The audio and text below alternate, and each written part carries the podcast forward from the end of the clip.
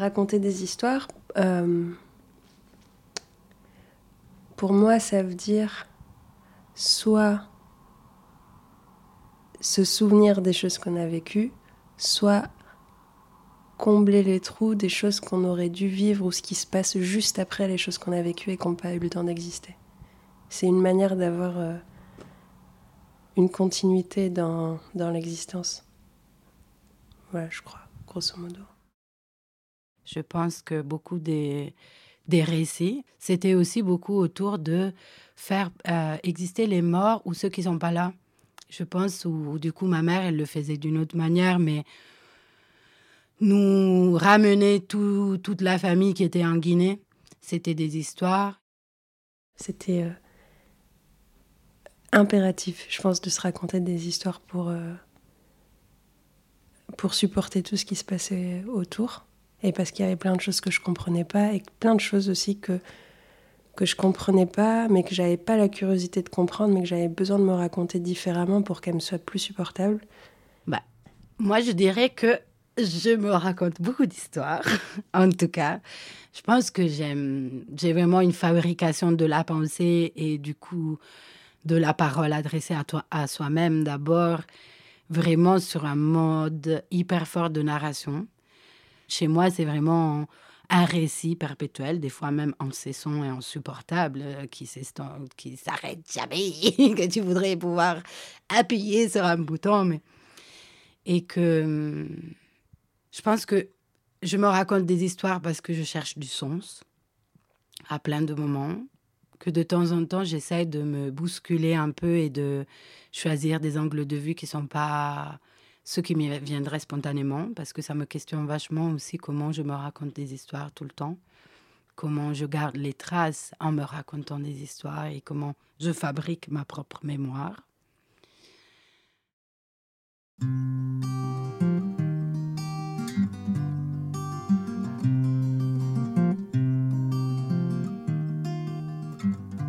L'étui nocturne. Raconte-moi une histoire.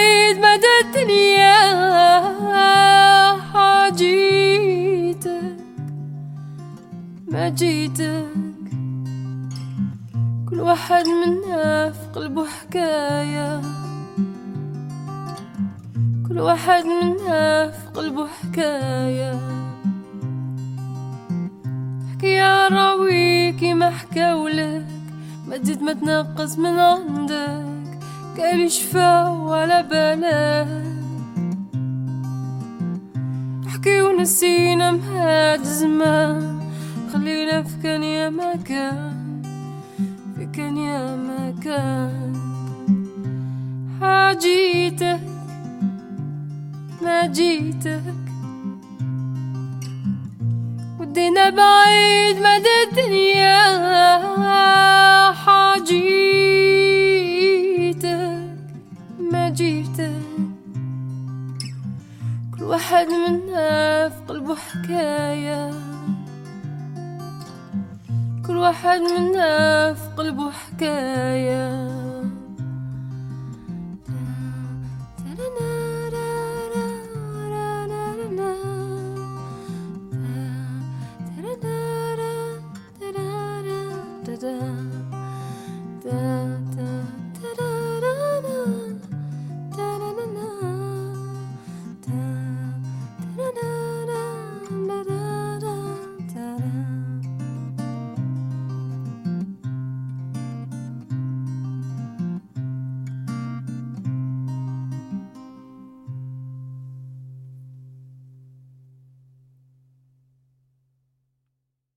Ben, je viens de Toulouse, j'habite dans le quartier d'Ampalo à Toulouse, un quartier populaire du sud de la ville.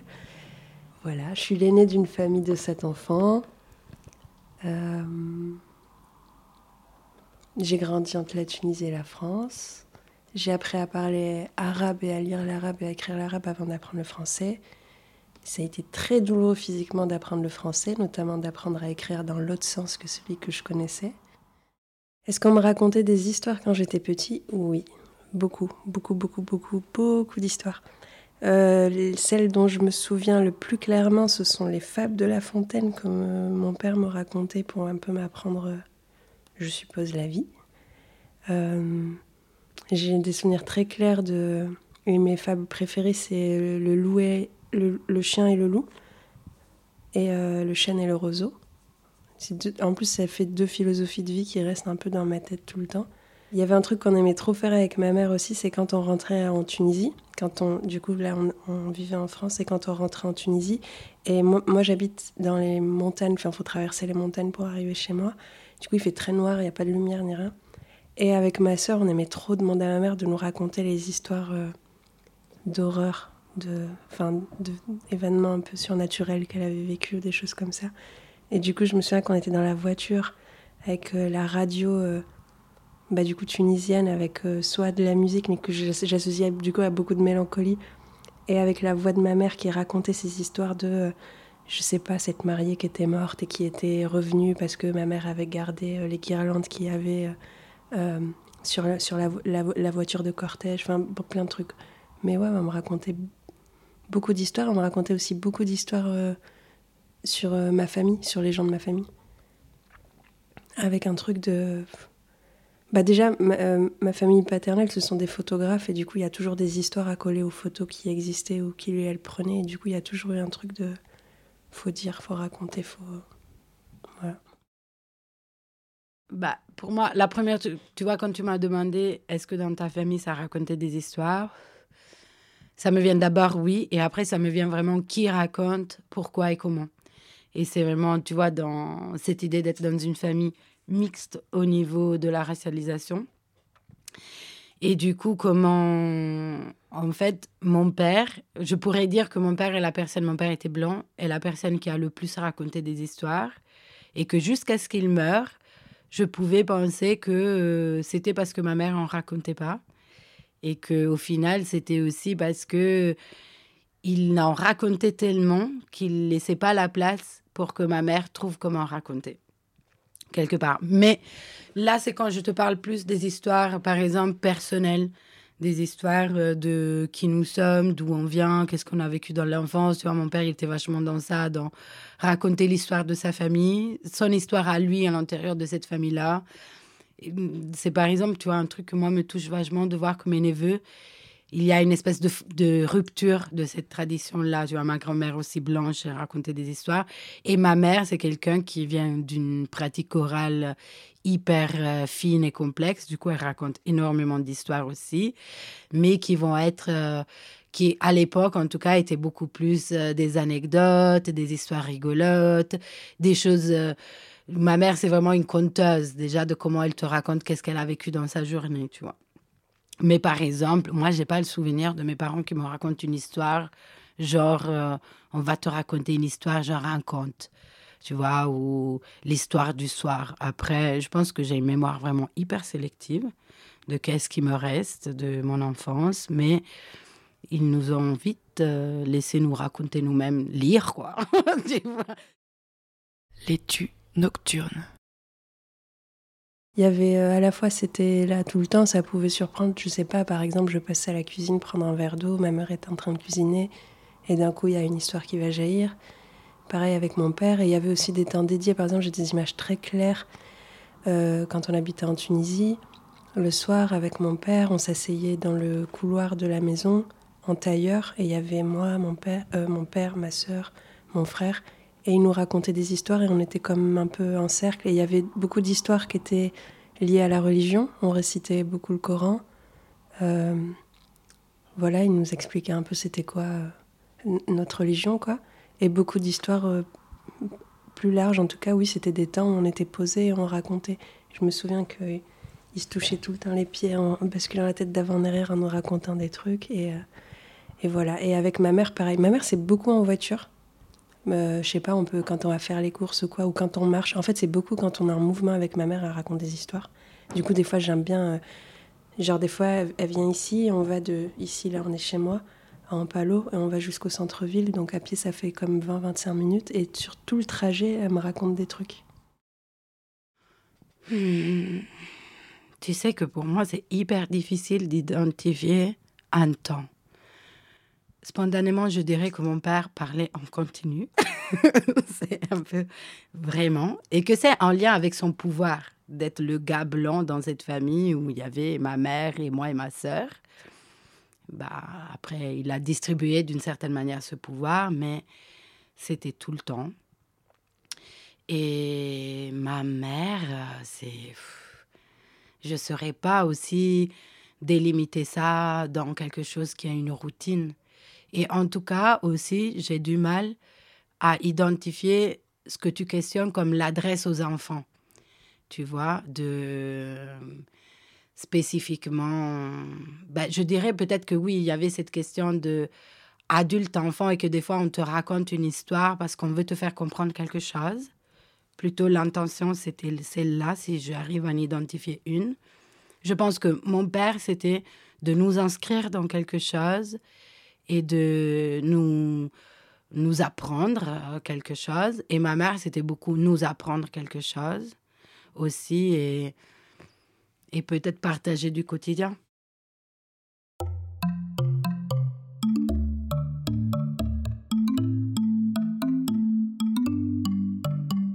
Je mets au même niveau, oui, les plus euh, ouais, les fables, les, les, légendes, les histoires un peu fantastiques ou, ou, euh, ou imaginer ou quoi avec les récits de vie et les choses réelles, mais c'est là, ça rejoint un peu ce que, je, te disais au début de, pour moi, raconter des histoires, c'est euh, et raconter ce qu'on a vécu et raconter ce qu'on n'a pas vécu, enfin ce qu'il y a dans les interstices.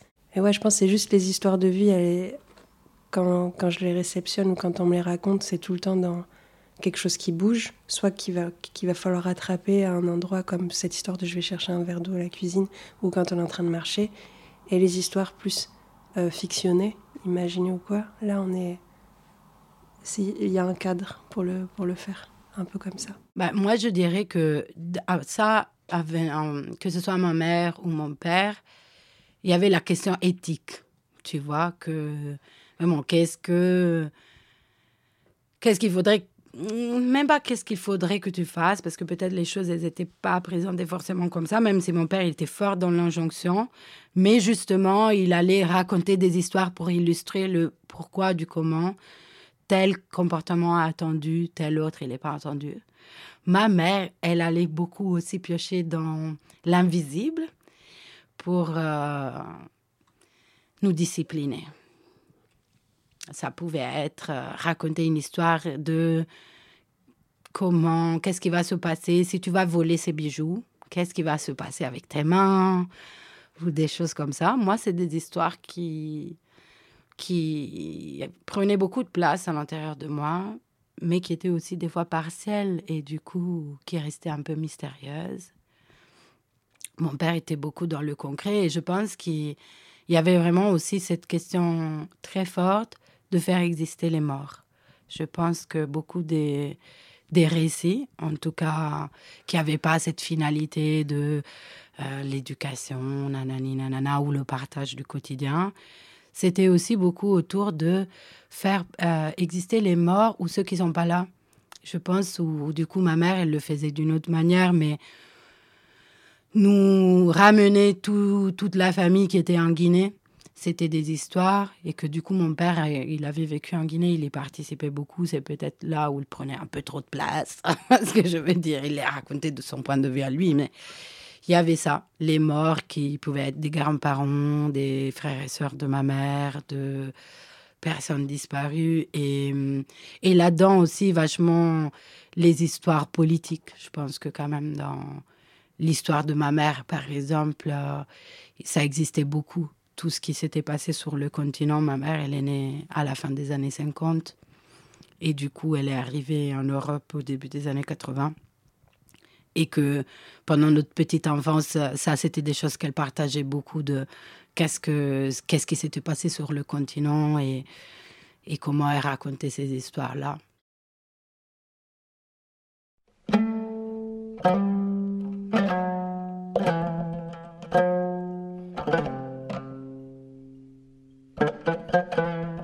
Les enfants à l'école jouent dans la cour. Moi, je préfère rester à côté de leur jeu ils ne m'intéressent plus. Les amis à l'université passent leur soirée dans les bars, aiment faire la fête. Moi, c'est pas mon truc. Ça me lasse rapidement. Je pars toujours la première. Sous prétexte d'habiter loin, d'être fatigué. Effectivement, j'habite un fragment de réalité un peu lointain. Le parcourir quotidiennement pour rejoindre les autres suscite beaucoup de fatigue. Je deviens l'éternel fatigué. À la maison, les jours où l'ambiance s'adoucit, je reste à côté, de marbre, pas bien là. J'ai des amis auprès de qui je me sens bien, mais je fais toutes ces choses en restant toujours un peu à côté. C'est ma manière à moi d'être restée étrangère. Je garde cette place jamais tout à fait dedans. Elle devient le fil rouge des différents métiers que j'exerce au fil des années. Une fonction de passeur les autres. Toujours dedans, dehors. J'en fais la ligne de force de nombreux de mes engagements. Une espèce de force faille dans tous les lieux de ma vie. Je me vis à chaque endroit comme un segment limitrophe, un jamais tout à fait dedans. Électron libre, segment à part qui peut me donner un air fier. C'est souvent le cas. Longtemps, dès que je repère ce qui me distancie de l'autre, quel qu'il soit, ce qui nous rend différents, je ressens de la tristesse, je ne sais pas pourquoi.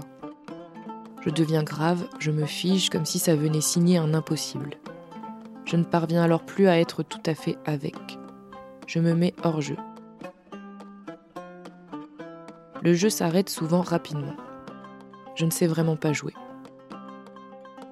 Il me faudra beaucoup d'années pour apprendre, pour comprendre.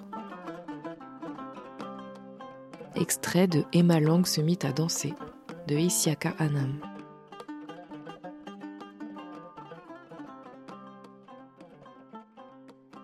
c'était euh,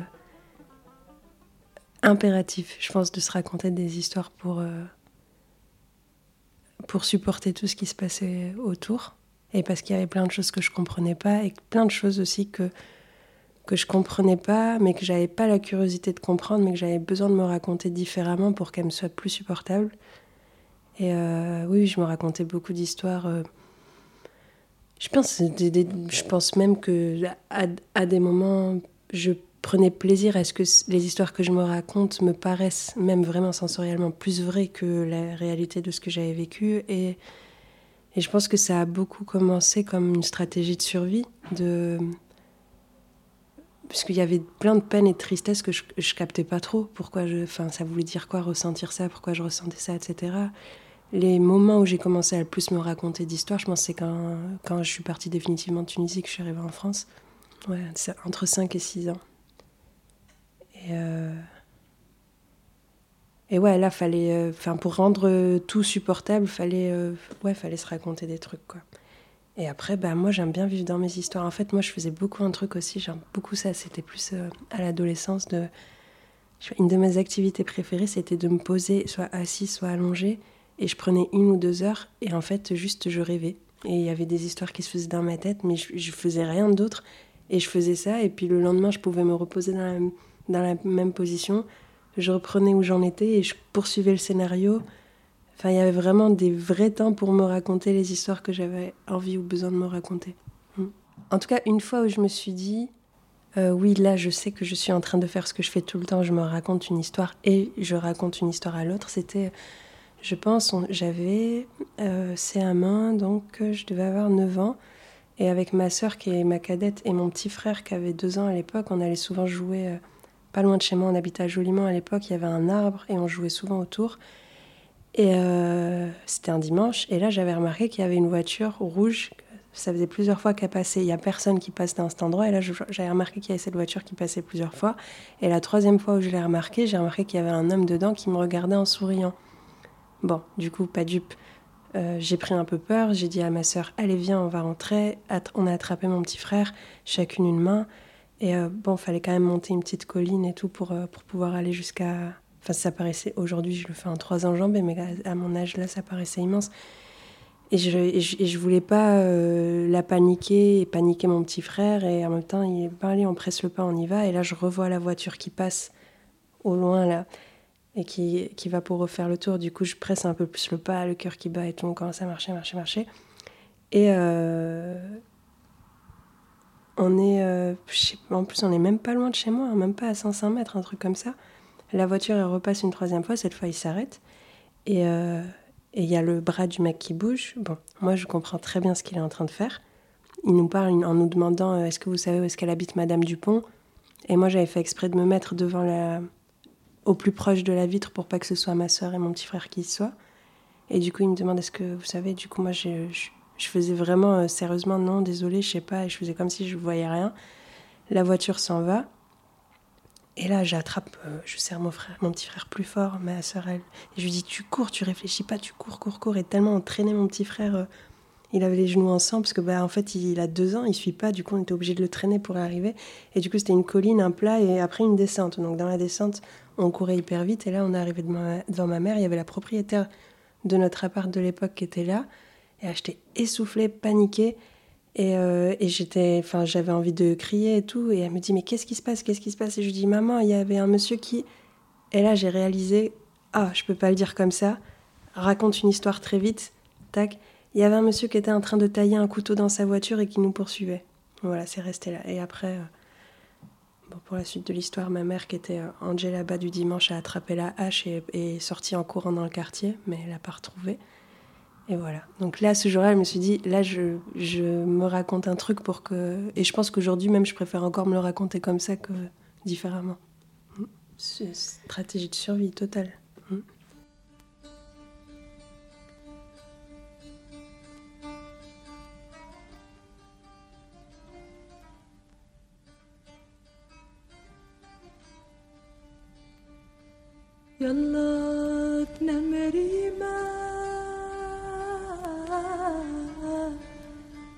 يلا يجيها النوم يلا تحب الصلاة يلا تحب الصوم يلا تجيها العوافي كل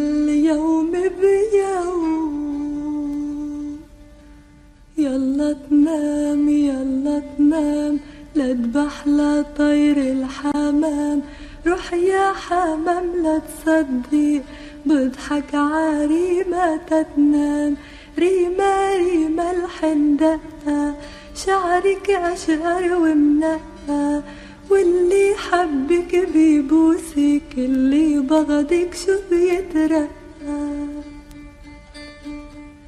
يا بياع العناب والعنبية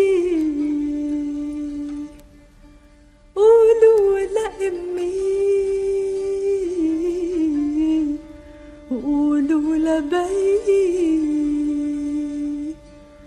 خطفوني الغجار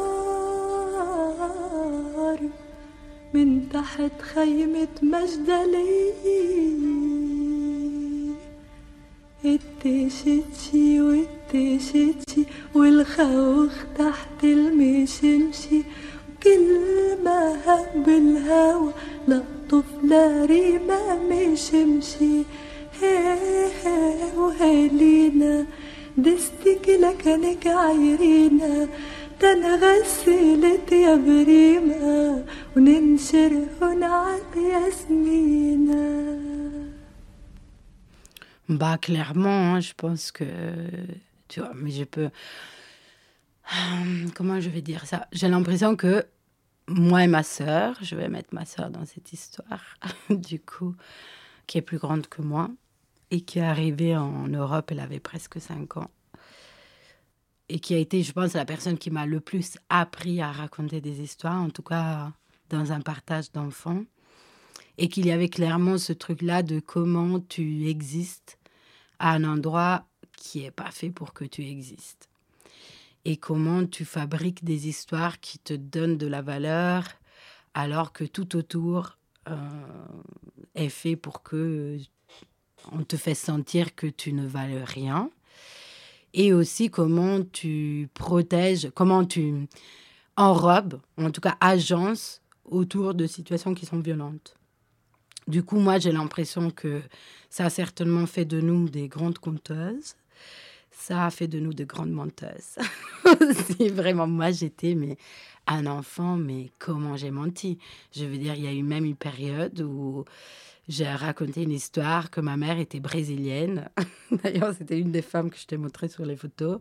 Parce que quand même, tu vois, c'est toujours un peu mieux dire que tu viens du Brésil, tu comment se structurer le racisme au niveau systémique ok, c'est pas quand même non plus l'Afrique, tu vois, il y a quelque chose qui est.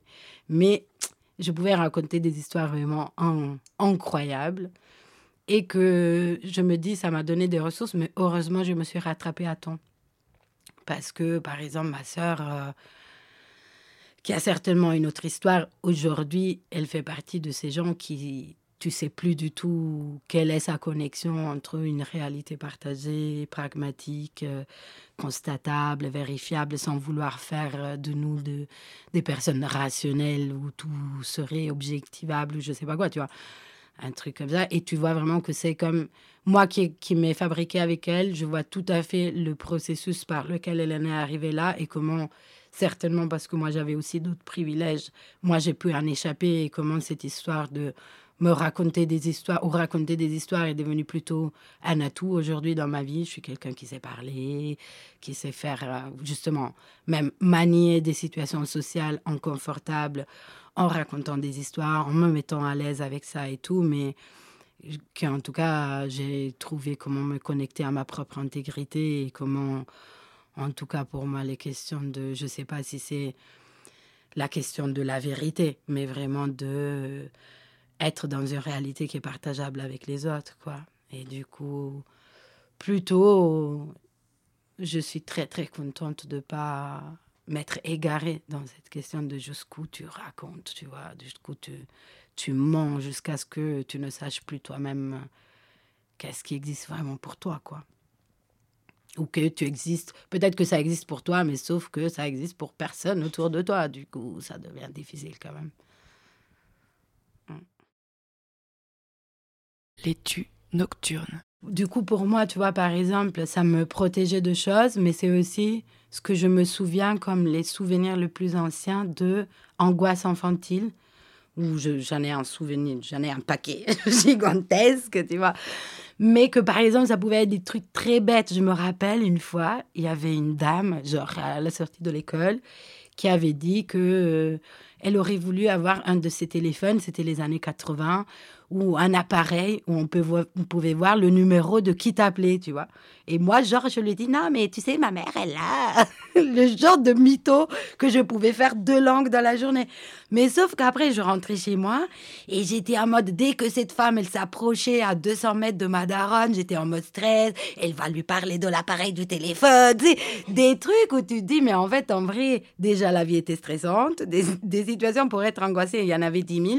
Et en plus, j'avais tout ça tout le temps à manier. Cette dame, elle n'a jamais parlé avec ma mère. Ou si elle l'a parlé, je ne l'ai même pas su, tu vois. C'était juste, OK, c'est un mensonge d'enfant, on s'en fout. Mais moi, le soir, j'y pensais, j'arrivais pas à dormir. Du coup, voilà, c'était quand même un processus qui était hyper anxiogène aussi, quoi.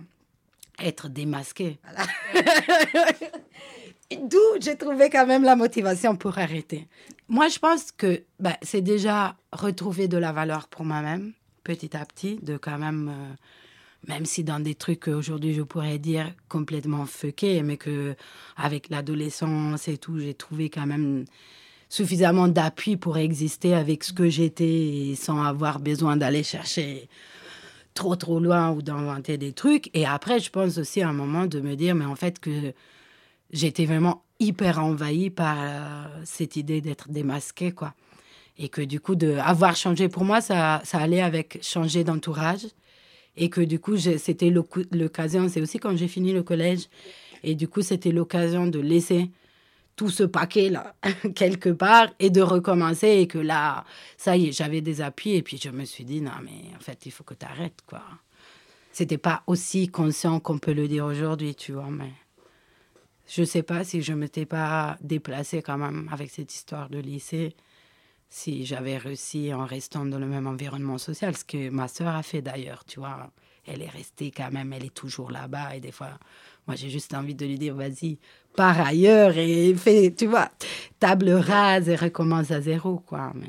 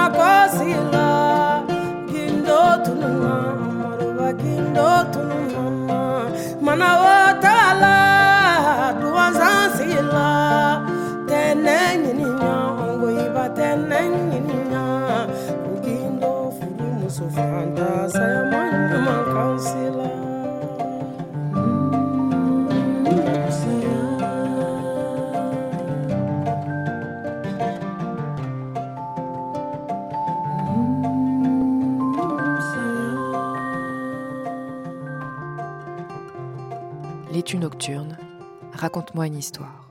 Je sais pas pourquoi j'aime trop ce mot papoter. Je pense que c'est parce que je suis pas que francophone. Euh, dernièrement, quelqu'un m'a dit Ah, tu utilises trop le mot papoter. Et je, me souviens très bien le jour où j'ai appris ce mot en français, tu vois. Moi, d'abord, j'ai appris le français de ma mère, c'est le français de Guinée. Après, je vais à l'école et là, on m'apprend le français de Suisse. Et là, papoter. Moi, c'était genre un mot élaboré, t'as vu Et je viens d'une famille de papoteuses et papoteurs. On a toujours raconté beaucoup d'histoires et même des histoires. euh, même des histoires qui n'existent pas, t'as vu Genre, euh, moi, je sais que j'ai fait ça aussi, tu vois, que j'avais une vie pas que simple à l'école, mais que j'étais hyper forte à rentrer avec une histoire et qui était souvent la journée de quelqu'un d'autre que j'avais observé à l'école et que je pouvais raconter ah oui j'ai fait ci j'ai fait ça j'ai joué avec machine en réalité c'était pas ma vie mais je savais raconter des histoires. Et je dirais que ça me vient surtout de mon père au final ça de raconter des histoires avec digression tu sais, dès qu'il y a quelque chose à raconter, bon, tu sais ce que tu veux raconter, mais tu vas partir très, très loin derrière parce qu'il faut que tu contextualises. Et que mon père, je pense, il faisait grave ça sur un truc euh, contexte géopolitique, tu vois, genre situé dans l'espace et dans le temps. C'était un vieux communiste, mon père. Du coup, il te, il te plaquait ça d'abord. Après, il y avait les personnages. Et après, avec... euh, bah, ses ressources, hein, qui était quelqu'un qui n'était pas parti à l'école, qui n'avait pas fait d'études et tout, mais voilà, il y avait aussi toute la description de ce que soit toi tu as vécu, soit euh, l'introspection des personnages.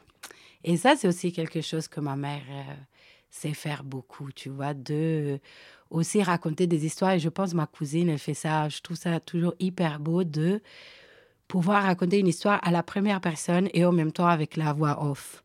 C'est vraiment ça, tu vois, de décrire et en même temps de soit te dé- décrire ce que, tout ce que tu t'es dit dans ta tête en même temps ou d'imaginer ce que les autres se sont dit dans leur tête et tout. Mais c'est sûr, ça raconte beaucoup d'histoires.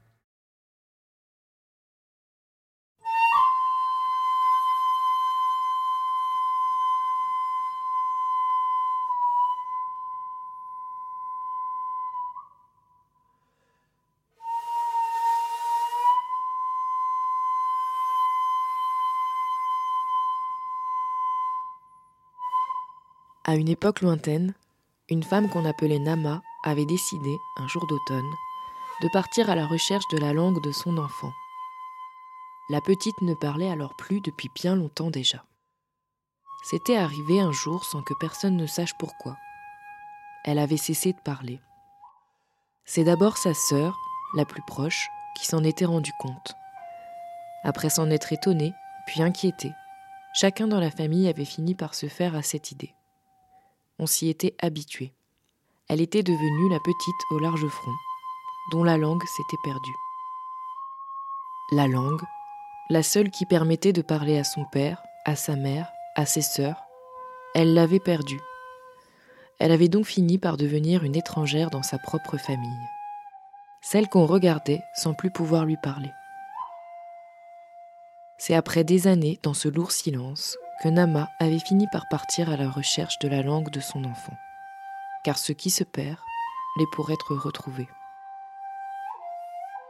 Après plusieurs jours et nuits d'une marche qui semblait sans fin, Nama avait réussi à apercevoir au loin la langue, dans le repli de la roche, sur le coin d'un chemin escarpé qui faisait face à l'océan. En se rapprochant, Nama avait pu reconnaître la langue de son enfant, rouge, un peu abîmée, mais encore entière. Elle l'a pris avec soin dans ses mains. Après avoir passé un moment comme ça, auprès d'elle, Nama finit par lui demander Pourquoi es-tu partie, la langue? Après un long silence qui laissait penser que jamais on ne l'entendrait, doucement, la langue se mit à parler. S'il fallait que je te le raconte, cette histoire serait sans fin. Elle commence avant moi, avant toi, au temps où les hommes se sont mis à voyager dans le monde. C'est l'histoire des murs qui se construisent entre eux et les enfants qu'ils mettent au monde loin de chez eux. Mon histoire est la même que celle de la langue de beaucoup de ces enfants. Je suis partie car un jour la honte est arrivée. La honte de ne pas me sentir à la hauteur de la langue de mes parents. La honte de voir que déjà je ne savais plus très bien cheminer dans les mots et la musique de votre langue. La honte de savoir que vous alliez devoir découvrir bientôt que la langue de vos filles et vos fils ne pourrait plus jamais rencontrer celle de vos parents. La honte d'être bientôt l'émissaire de ce message douloureux. Une ligne s'est tracée, définitivement, entre la langue du pays qui a accueilli votre venue au monde et celle qui sera plus tard la langue unique de vos enfants et vos petits-enfants. Rouge de honte que vous entendiez, par sa bouche, que votre fille devenait une petite du monde en blanc, bientôt peut-être totalement étrangère à la couleur de votre monde en noir. Alors j'ai préféré me taire. Me taire plutôt que de porter ce message trop lourd. J'ai choisi de porter le silence, plutôt que ces notes honteuses pour vous, pour vos parents et pour les parents de vos parents. C'est ainsi que je me suis perdue. C'est ainsi que se sont perdues les langues d'autres enfants égarés entre ces deux terres. Nous nous sommes retrouvés ensemble dans le monde des enfants du silence. C'est comme ça que certains de vos fils et vos filles ont continué à vivre, grandir, aimer ou haïr, privés de leur langue, de leur voix. C'est ainsi que la langue s'exprima avant de se taire à nouveau. C'est ainsi que Nama comprit, grâce à ce silence qui avait enfin pu parler.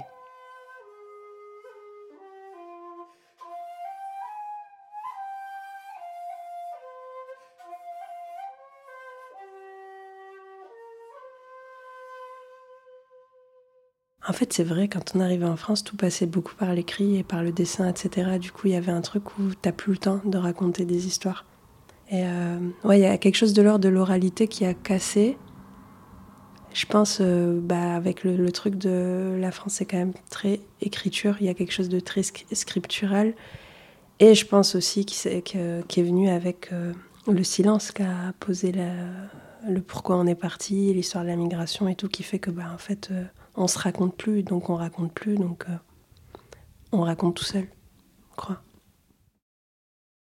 Il y avait beaucoup de, beaucoup de pertes sur, enfin, et que je pense que du coup j'ai voulu rattraper et garder, mais du coup tout d'un coup je me suis retrouvée euh, très seule avec ces histoires, où j'avais plus l'habitude de, d'espace collectif pour le faire.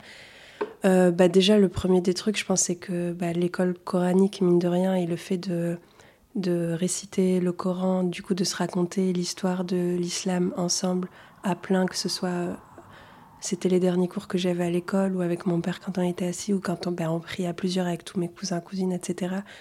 Ben, en fait, tu racontes ensemble c'est quoi l'histoire, d'où on vient, qui on est, etc. etc. Et, euh, et, cette part-là, la religion, en arrivant en France, c'est plus du tout la même chose. Là, pour le coup, euh, bah, pour prier, j'étais seule. Du coup, il y avait plus ce truc de voix en écho aux autres, de se raconter, de s'expliquer, de ah moi j'ai compris ça, toi t'as compris quoi, et de bah, comment on fait une histoire commune, enfin truc comme ça. Euh, ça, je pense que ça a vraiment été le grand, euh, le grand coup près. Et euh, après, je pense qu'il y a aussi eu le truc de, bah, de la langue. Moi, je savais parler français, mais c'est pas, c'était pas pareil que, que l'arabe. J'ai mis très longtemps à réussir à écrire le français déjà. Euh, je raconte des fois cette histoire, mais je me souviens, c'était un mercredi après-midi où ma mère était peinée parce que j'arrivais vraiment pas à écrire. Alors attends, c'est de gauche à droite ici. Ouais, j'arrivais vraiment pas à écrire de gauche à droite et que je passais mon mercredi après-midi à me forcer à mettre la main droite. Non, à me forcer à mettre la main gauche dans mon dos, à tenir le stylo de la main droite et à écrire. Et je, sens encore la douleur que ça me faisait au poignet quand ben, je forçais mon corps à obéir à cette direction-là d'écriture. Et du coup, je pense que toute la forme et la mécanique a pris le pas. Et, euh, après, je vivais seule avec ma mère et qui, du coup, s'occupait de ses cinq enfants seule. Du coup, il y avait peu de temps où on était ensemble. J'étais, ouais, finalement très livrée à moi-même, seule, ou à m'occuper de mes frères et sœurs, à qui, par contre, je racontais des histoires pour essayer d'entretenir le truc. C'est plus moi, je me retrouvais seule avec mes histoires dans ma tête et, euh, et à pas trop savoir qu'est-ce que j'allais en faire, etc. Je me trouvais. J'étais plus à un endroit où on me racontait, mais à un endroit où c'est moi qu'il fallait que je raconte pour rassurer les autres. J'étais plus à un endroit où on me transmettait, j'étais à un endroit où c'est à moi de transmettre. J'étais, euh, en fait, j'étais devenue un pont. Voilà. Très tôt, ouais. Mm. Et aussi, je pense que le grand facteur, c'est quand même quand on est dans des familles d'immigration où euh, moi je parlais les deux langues du coup, mais une partie de ma famille parle pas bien français, l'autre partie parle que français, pas arabe, bah, du coup t'es, enfin, pour, t'es obligé d'être le, le, raconteur ou la raconteuse parce que t'es le seul qui arrive à comprendre euh, tout le monde. Et que moi, j'avais beaucoup ce truc comme ma mère, beaucoup ce truc de entre deux langues. حماة الحمى يا حماة الحمى هلموا هلموا لمجد الزمن. لقد سارقت في عروقنا الدماء نموت نموت ويحيا الوطن. وطن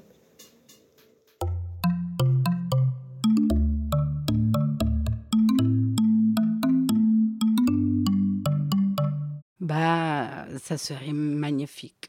si je pouvais dire que des choses étaient racontées autrement qu'en italien. Parce qu'il y avait le français, mais le français était vite remplacé. Et ça, je veux dire, je peux. euh, je ne saurais pas vraiment répondre. En tout cas, il y a des choses qui ont été. des histoires qui étaient racontées quand il y avait deux gens de la famille de ma mère qui étaient racontées en français, mais qui étaient déjà un décalage de leur propre langue, qui, moi et ma sœur, on ne parlait pas. Le poulard, ouais. Et du coup, ça passait par le français. Et peut-être que ma mère, elle pouvait faire cette chose de dire des choses en poulard et nous les traduire en français ou en italien. Mais rapidement, tout ce, tout ce qui est le récit, quoi, c'est fabriqué en italien plutôt dans l'adresse à nous les enfants.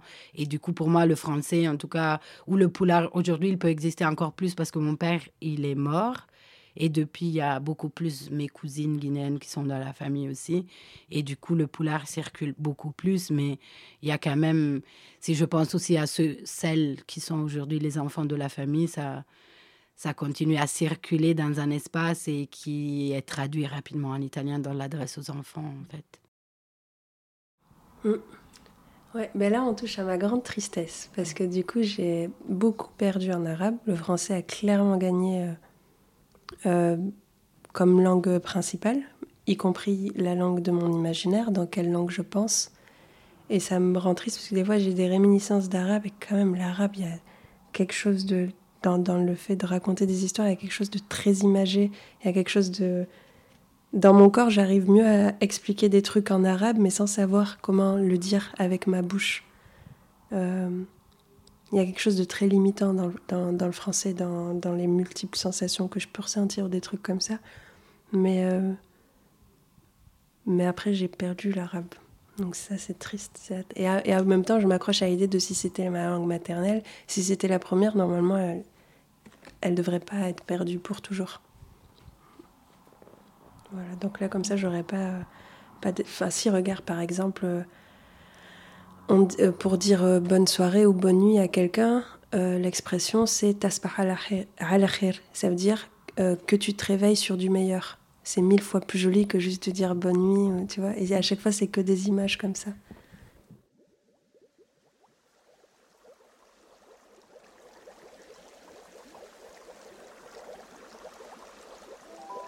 Il était une fois, dans le rêve de Mahana, une enfant plus tout à fait enfant. Dans ce rêve, Mahana avait décidé de partir à la recherche de la langue de son père.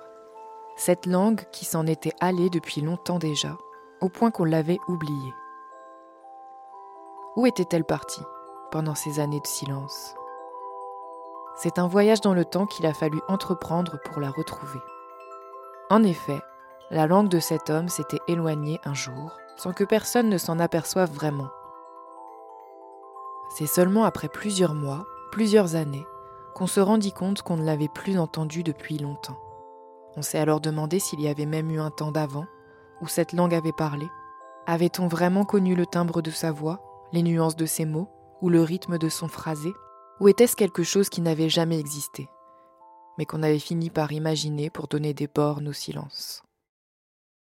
On n'était plus sûr de ce qui avait été, plus sûr de ce qui est, comme un brouillard qui enveloppait tout, tout le monde, dans la même blancheur que ce silence qui faisait désormais grand bruit. Le silence avait alors commencé à s'étendre dans les différents foyers de la maisonnée. À l'intérieur de la plus petite des enfants, elle s'était tue. Progressivement, elle aussi. Entre les sœurs qui, plus tôt, avaient été proches, on n'entendait désormais plus leur voix deviser le long des couloirs à l'heure du coucher. entre le père et la mère qui bientôt ne partageaient plus que des regards de reproche et d'amertume. Mais personne n'avait osé parler, personne n'avait osé lui demander pourquoi il s'était tu. Alors il s'est enfermé dans son monde, sans voix, son monde du solitaire, face à cet écran qui faisait écran avec tous, dans un jeu qui très vite n'en a plus été un pour personne. On dit que dans le rêve de Mahana, elle trouva, quelque part sur le chemin du temps, la langue de son père. Après s'être assurée qu'il s'agissait bien d'elle, elle lui demanda Comment la langue d'un père peut-elle se taire? Après un long silence, la langue se mit à parler. J'étais la langue d'un homme qui n'a pas appris à être père, ni mari. Le sien à lui, de père, était parti tôt, trop tôt pour qu'il sache comment on fait pour jouer ce rôle-là. Alors il en a mimé les clichés que ses yeux avaient photographiés ici et là, ceux de ces hommes forts qui partent chaque matin pour un dur labeur, avant de rentrer gâter de loin leurs enfants et leurs femmes, puis repartir à nouveau, comme le vent dont on ne garde qu'un lointain souvenir. Il n'avait pas appris à être vraiment présent, à être proche et à partager véritablement avec quiconque. En tout cas, pas avec les mots. Lorsque s'en est allé ce travail qui donnait une raison d'aller et venir, qui permettait de garder ce rôle de père passant, il a eu honte et peur, de ne savoir être rien d'autre, de ne pas savoir être tout juste père, tout juste mari, tout juste là. Alors il a préféré se taire, plutôt que de se montrer nu devant tous. Et plus le temps a passé, moins il a su comment utiliser cette langue, la faire marcher, la faire parler dans le monde de ceux qui sont vivants parce que doués de parole. Ce n'était pas rien que la langue ait pu parler, pas rien pour Mahana non plus de pouvoir entendre cela. Ce fut le début d'un long, très long échange entre la langue du père et les rêves de l'enfant plus tout à fait enfant. Dans ce rêve, Mahana rêva qu'elle pût s'en aller le partager avec les autres, et que cette parole permit enfin à chacun des enfants de pouvoir grandir. Car sans parole, on ne grandit pas. Extrait de Emma Lang se mit à danser de Isiaka Anam. Oh lélé, oh lélé, Moliba Makasi. Oh lélé, oh lélé, Moliba Makasi. Oh lélé, lélé, Moliba Makasi. Mboka. Na ye, mboka na ye, mboka mboka Kasai. Mboka. Na ye, mboka na ye, mboka mboka Kasai. Oh lele, oh lele, Moliba Makasi. Oh lele, oh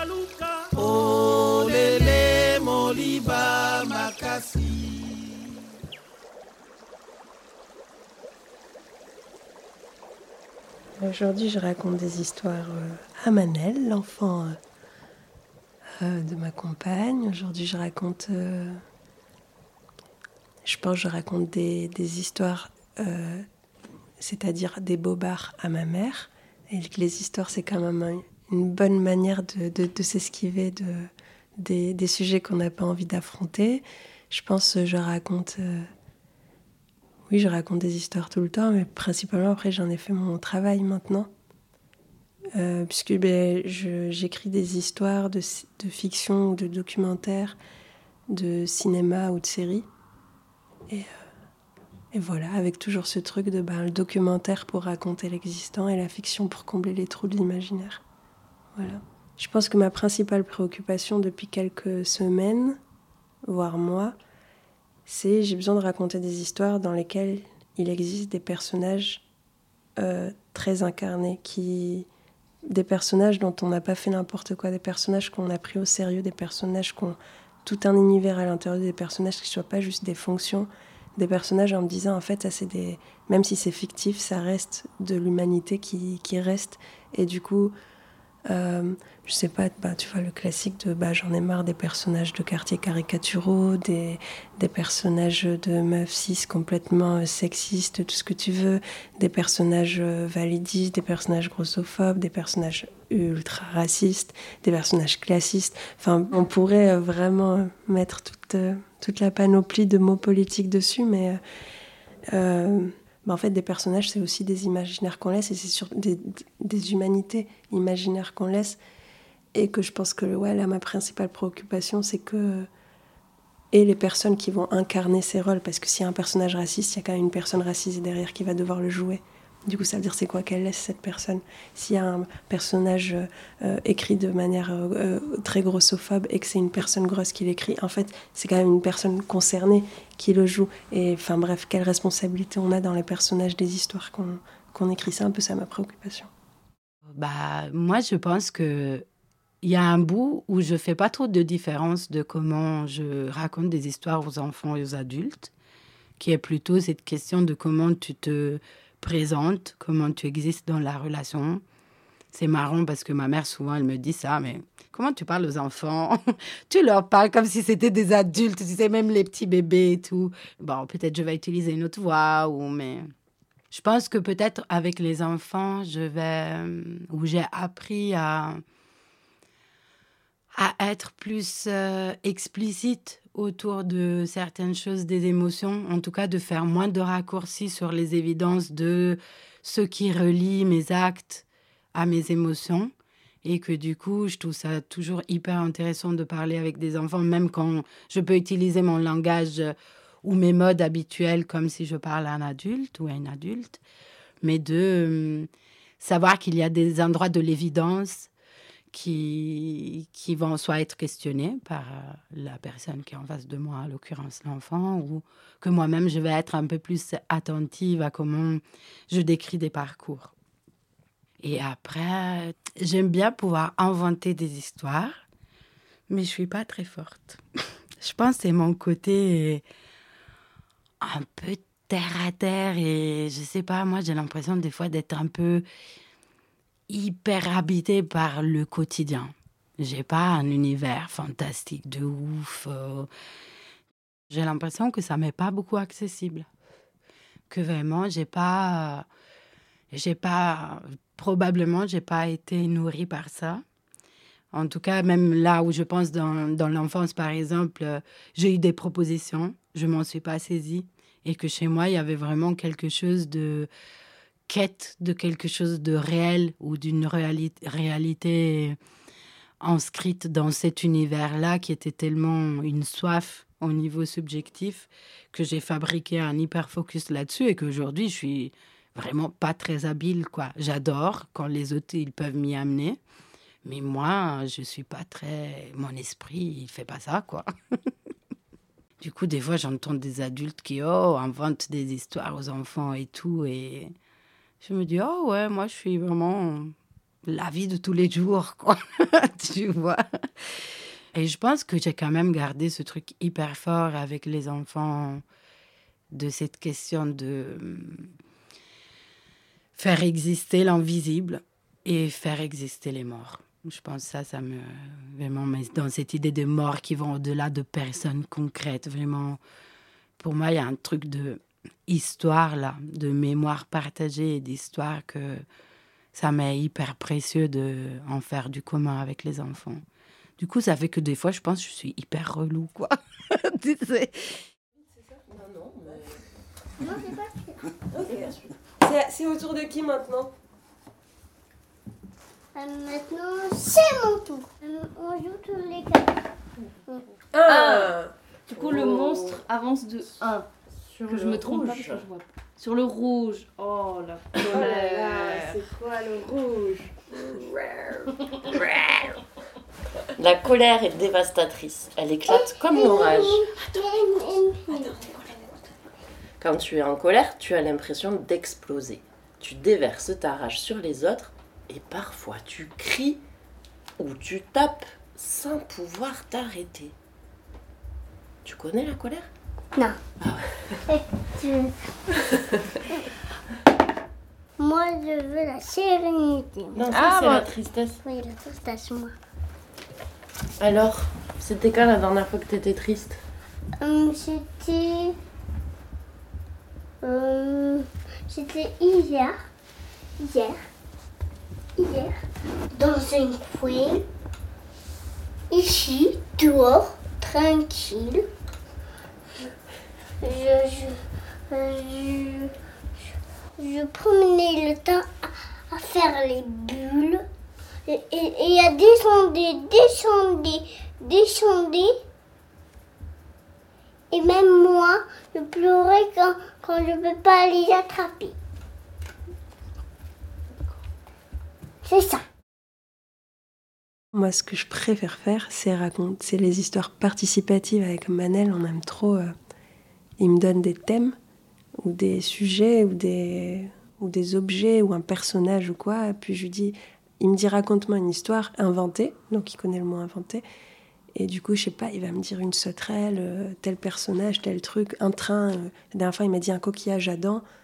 Et, euh, et du coup, bah, après, là, c'est moi et mon ingéniosité qui doit, un instant T, fabriquer une histoire. Et il y en a qui restent comme ça. Et il y en a qui redemandent. Du coup, on re-raconte l'histoire. Mais du coup, ça fait vraiment un truc. euh, elles sont pas écrites ni rien du tout. Elles changent à chaque fois. Et du coup, c'est des histoires qui s'approprient totalement. Des fois, ça lui fait péter les plombs. Parce que du coup, tu sais, ça lui crée une excitation. En fait, là, il a une histoire qui, qui évolue en fonction de ce qu'il dit. Du coup, je j'ose même pas imaginer la sensation de ouf que ça doit faire à cet âge-là. Mais voilà, on est beaucoup dans la, la co-invention des histoires et dans le fait de les vivre aussi dans le corps. Genre, on bouge avec, euh, on, les, on les mime, etc., etc. Et après, le principal truc que je dirais, c'est en vrai, faut écouter les enfants raconter des histoires. Ça, c'est le mieux d'entre tous. De, enfin, moi, Manel, c'est une source d'inspiration immense pour, euh, pour les histoires que j'écris. Euh, quand on va à des spectacles pour enfants, c'est pareil, c'est une source d'inspiration incroyable parce qu'en fait, les histoires qu'on raconte aux enfants, quand elles sont bien faites, bah, pour moi, c'est là qu'il y a vraiment la quintessence de ce que peut être la poésie, c'est à cet endroit qu'on le trouve. De comment est-ce que tu racontes le monde à des personnes qui sont juste en train de le découvrir. Bah, tu peux pas faire plus poétique que ce truc-là. Vous écoutez L'étue nocturne. Raconte-moi une histoire. Bah, c'est l'histoire de euh, Manel, Nono. Nono, c'est le doudou de Manel, et Ernest. Ernest, c'est leur pote le train. Et du coup, un peu le, concept ou l'idée générale, c'est qu'ils sont tout le temps en balade à travers le monde et à chaque fois qu'ils s'arrêtent quelque part, il leur arrive une aventure. Et cet épisode-là, du coup, c'est euh, Ernest, Manel et Nono au pays des sauterelles. Et en gros, ils sont dans le train, ils roulent, ils roulent, il fait super beau. Euh, le soleil tape partout et Manel entend euh, des petits reniflements comme ça au fond du train. Et il va au fond du train et là il voit que Nono, son doudou, est en train de pleurer. Et Manel lui dit Mais Nono, qu'est-ce qui t'arrive? Pourquoi tu pleures euh, Pourquoi tu pleures comme ça etc. Et Nono, il lui dit Bah, bah toi t'as un doudou, mais, euh, mais moi j'ai pas de doudou pour me consoler, alors je sais pas quoi faire pour me consoler. C'est un doudou qui a besoin d'un doudou pour lui aussi se faire du doudou, tu vois. Et du coup, Manel, bah, il se sent pas bien parce que c'est vrai que lui, il a quelqu'un pour le consoler, mais bah, Nono, il sait pas comment prendre soin de lui. Du coup, ça le fait cogiter, cogiter. Il va voir Ernest au volant du train. Il lui dit Ernest, euh, il y a Nono qui est en train de pleurer parce qu'il aimerait bien avoir un doudou. Est-ce que tu n'aurais pas une idée de qu'est-ce qu'on pourrait faire?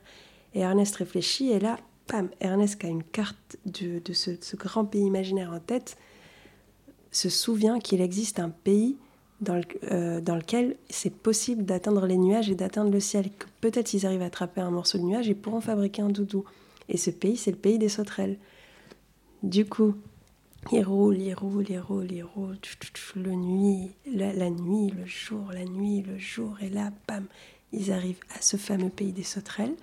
Ils sortent du train avec le grand panneau Bienvenue au pays des sauterelles, et là, boing une toute petite, minuscule, minuscule sauterelle vient les accueillir et leur demande Mais qu'est-ce que vous faites ici? Euh, Et ils lui disent Bah écoute, euh, est-ce qu'on est bien au pays des sauterelles et tout? Parce qu'on on aurait besoin d'aide pour attraper un petit morceau de nuage pour fabriquer un doudou pour mon doudou. Et la petite sauterelle, Saussor, elle leur dit Ah bah, bah, suivez-moi, je crois que j'ai une idée parce qu'il y a ma grand-mère, Fleur Fleur, qui habite dans la plus grande tour du village. Et tout en haut de sa tour, c'est possible d'aller, de sauter hyper haut jusqu'au nuage. Du coup, bah, ils se mettent à la suivre, sauf que ce sort, elle, c'est une sauterelle, donc elle saute hyper vite et hyper loin. Eux, ils sont un peu peinés, essoufflés de la suivre. Ils arrivent en bas de la plus grande tour du village, et là, ce sort leur dit, bah, c'est tout en haut. Et ils sont en mode, mais il n'y a pas d'ascenseur, il n'y a rien. Non, non, faut monter les escaliers. Du coup, ce sort, elle facile, elle les monte 4 par 4, 6 par 6, 8 par 8, elle saute.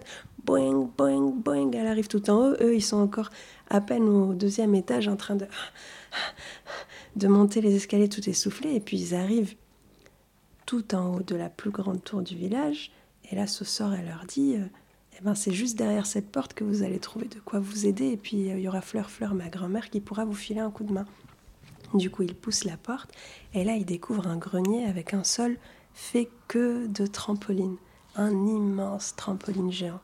C'est un peu la tour d'observatoire de ce village. Et du coup, ils commencent tous à aller sur le trampoline et boing, boing, ils sautent chacun à leur endroit. Du coup, ça va dans tous les sens, etc. Et là, qu'est-ce que vous faites ici? Il y a Fleur Fleur, la grand-mère de Saussor, qui arrive et qui leur dit si vous voulez. Et non, qui leur demande qu'est-ce qu'ils font ici. Et Manal, il, explique que. Ils sont là parce qu'ils aimeraient bien attraper un petit bout de nuage pour pouvoir fabriquer un doudou à son doudou parce que bah, c'est pas juste que son doudou il est pas de doudou alors que lui il a un doudou. Et du coup, ils sont en train en même temps de rebondir dans tous les sens. Et Fleur Fleur, qui a quand même la sagesse des bons et, des ressorts, leur dit si vous voulez aller plus haut, il va falloir que vous vous donnez la force ensemble et que vous sautez au même rythme les uns les autres. Et du coup, au lieu de sauter de manière éparse, tous se mettent à un peu coordonner leurs mouvements. Boing, boing, et ça fait des immenses bonds. Et les uns les autres se portent tellement haut qu'ils arrivent tac, à attraper un bout du nuage, atterrir, fabriquer un petit doudou pour Nono qui hyper content et puis ils reprennent leur voyage. voilà, ça c'est une histoire inventée pour Manel.